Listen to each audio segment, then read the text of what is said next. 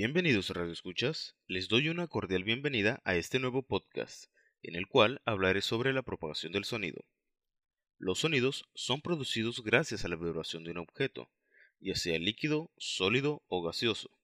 Y un ejemplo de esto son nuestras propias cuerdas vocales, las cuales, al moverse, generan vibraciones. Pero estas solo las podremos oír si es que las ondas sonoras llegan a nuestros oídos. Estas ondas pueden ser de dos tipos, transversales o longitudinales. ¿Y en qué se diferencian una de otra? Se preguntarán.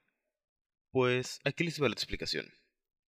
Las ondas transversales viajan en un ángulo recto en relación con el ángulo de la onda, que, en este caso, sería de nuestra garganta hasta nuestros oídos.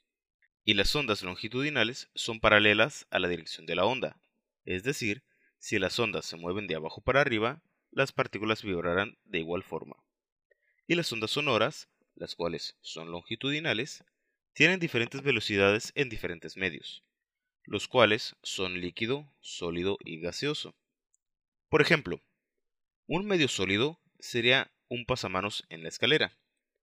Un medio líquido sería una cubeta llena de agua y un método gaseoso sería la campana o timbre de una escuela. Pero ¿por qué pasa esto? En un material sólido, como el pasamanos, las partículas están muy cercas unas de otras, y el sonido se mueve gracias a que unas partículas chocan con otras. En el caso de un líquido, las partículas se encuentran más dispersas. Es por esto que el sonido tarda en propagarse por el agua. Por último, en un gas, las partículas se encuentran aún más dispersas y por consiguiente el sonido tarda mucho más en propagarse. Ahora que sabemos esto, es momento de hablar de la longitud de onda. Esta es la distancia entre dos compresiones de partículas, y el número de ondas que pasa por un punto en un segundo se le conoce como frecuencia, la cual se mide en hercios. Otra característica de las ondas sonoras es que ésta se propaga en todas direcciones, a partir de su fuente de origen, y ésta puede ser reflejada si es que choca con un objeto sólido, lo cual puede generar un reflejo, al cual nosotros le conocemos como eco.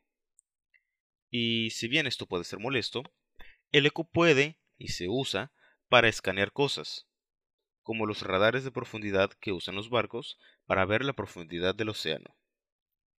Espero que te haya gustado este podcast. Suerte y hasta la próxima.